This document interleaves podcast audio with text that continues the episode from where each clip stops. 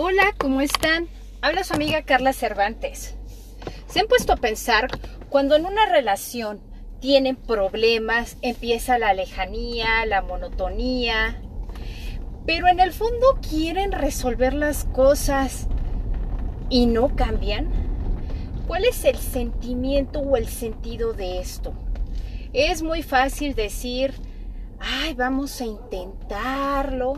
Y los primeros cinco o seis días están intentándolo. Pero intentar no es cambiar, no es hacer una verdadera transformación para recuperar esa relación.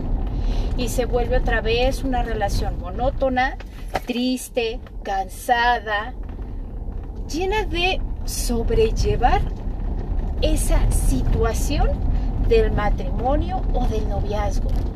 Se vuelve costumbre.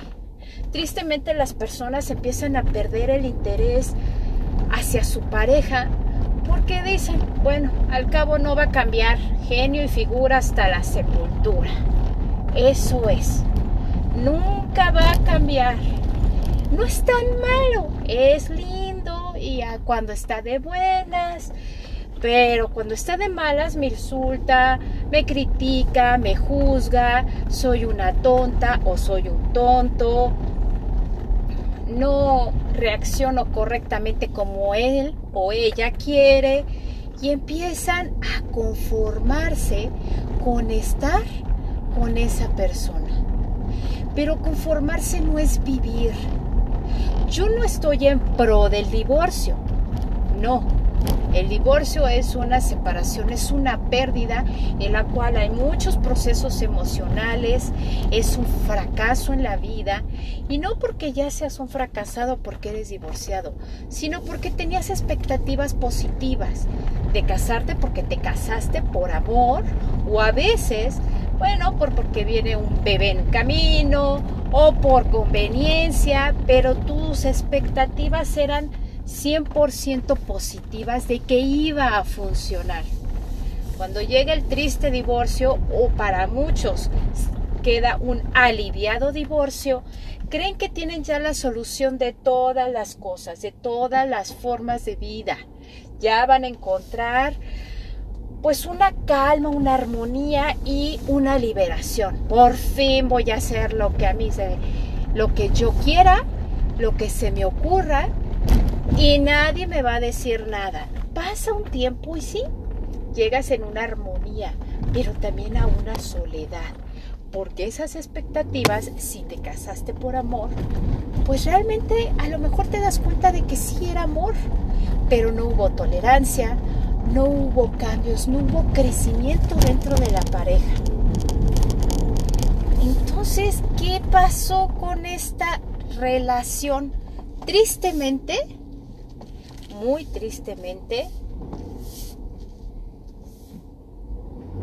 perdida de tiempo, de emociones y de no querer salvar esa, esa relación que a lo mejor a la larga te hubiera hecho inmensamente feliz. Pero ¿qué se hace con esto? Bueno, las personas cuando tienen una situación de monotonía, cambio económico, empiezan a sacar todas sus sombras. Nosotros tenemos más de 12 arquetipos, son 20, 25, llámese un número. Quiere decir los matices de nuestra personalidad. Tenemos personajes psicológicos, psicoemocionales. Algunos de ellos son el sabio, el bufón, el amante y muchos otros, en los cuales nuestro juez o nuestro gobernante, que ese es principalmente muy importante, nuestro gobernante es el que nos juzga, el que dice yo soy aquí el que manda y nadie va a mandar en mí, nadie. Nadie, yo no me lo permito porque tengo un carácter fuerte. Pero el amor no es cuestión de mandar o de ver quién tiene el dominio de una relación. Una relación es, tiene que ser en cuestión emocional y de aportación parejo. No puede uno dar más y el otro menos. Si no, uno se vacía y el otro queda con mucho contenido. Egoístamente no quiere cambiar nada, no quiere hacer nada positivo para esta relación, sino espera que todo lo dé la otra parte. Entonces empiezan el vaciado y el otro el que se cree dominante. Y cuando hay mucho dominio, se pierde el interés. Yo siempre recomiendo en mis sesiones y en mis conferencias de integración de pareja que hagan un análisis anualmente, semestralmente y uno forzoso, si en dado caso no lo has hecho, cada cinco años o diez. Son ciclos en una relación. El perder el interés no significa que tienes que estar como enamorado, como puberto enamorado de la primer chica de tu vida o del chico de tu vida, sino tiene que madurar esa relación, que debe de haber y trabajarse esa conquista diaria con se conquista con tratar bien a la persona, se conquista con si algo no le gusta, que está dentro de ti, que pudieras modificarlo para no lastimarla, ¿qué te quita? No te quita que vas a cambiar tu personalidad, solo estás transformándola un poco para evitar el conflicto.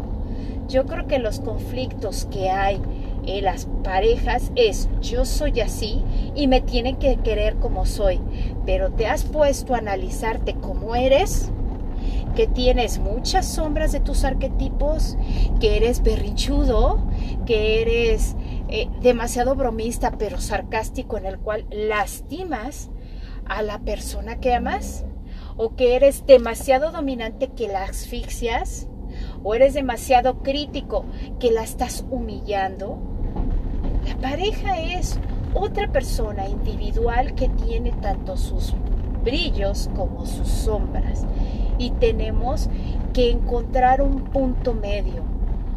Lo ideal es trabajar en uno mismo. Todos nos preparamos para ser grandes arquitectos, licenciados, contadores, ingenieros, doctores, muchas profesiones que puede ser perfectamente exitoso en ellos, pero nadie trabaja en su desarrollo personal. Cuando uno dice, voy a dar una sesión y va a haber un taller de desarrollo personal, de lenguaje corporal o de integración de la pareja o cómo poder tener una sana comunicación a nivel personal, profesional y familiar, porque hasta tú tienes que aprender a comunicarte contigo mismo no. ¿Cómo voy a tener tiempo para esas tonterías? ¿Cómo voy a pagar una sesión de esas tonterías? Invertir mi dinero, dárselo a una persona, un psicólogo. ¡Qué barbaridad! En eso yo no hago. Yo no voy a estar perdiendo mi tiempo y mi dinero. No lo voy a hacer. Bueno, pero ¿cuántas personas a nivel personal tienen a los 70 años un matrimonio feliz, sólido, completo, lleno de amor, de éxito, de integración, unas relaciones interpersonales con sus hijos, hermanos, padres, tíos, realmente felices, muy poca gente. Yo creo que hasta muchos psicólogos también, muy pocos. ¿Por qué? Porque no llegaron a comunicarse completamente con su pareja. Tienen todo el conocimiento, pero no saben aplicarlo a su vida. Dicen, es más fácil aconsejar que aplicarlo en tu vida. Sí es cierto. Es mucho trabajo y tener un desarrollo personal y una integración con tu pareja sin que crean que los estás psicoanalizando o que los estás dominando porque te crees mucho siendo psicólogo y tienes pues las herramientas para saber cuál es el trabajo personal que tienes que hacer, es difícil.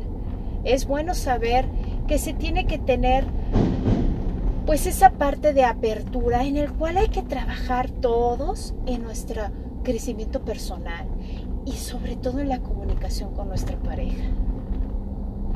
Yo los invito a que cada vez que digan en su relación, vamos a intentarlo, realmente se sienten a hablar como amigos, a abrir su corazón, principalmente controlar sus sentimientos para evitar que el ego les meta el pie y se autosaboteen y eviten ese cambio, sino que al contrario estén realmente comprometidos a dar de todo porque van a salir ganando.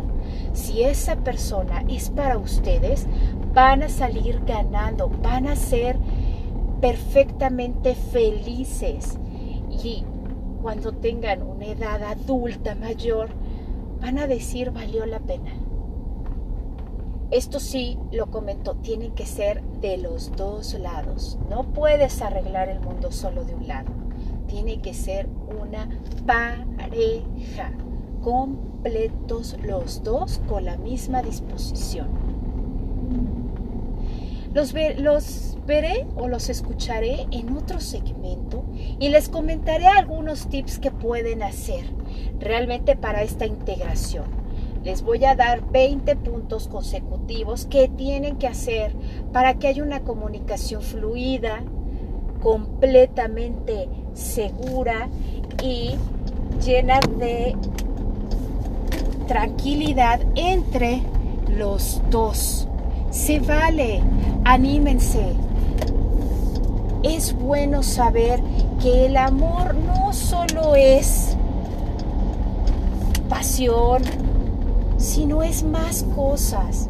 El amor es comunicación clara, feliz y basada en el respeto. Les mando un fuerte beso y espero que sí puedan crear ustedes esa relación de pareja que digan verdaderamente mi vida fue una verdadera historia de amor. Los quiero y les mando un fuerte abrazo y un beso. Hasta luego.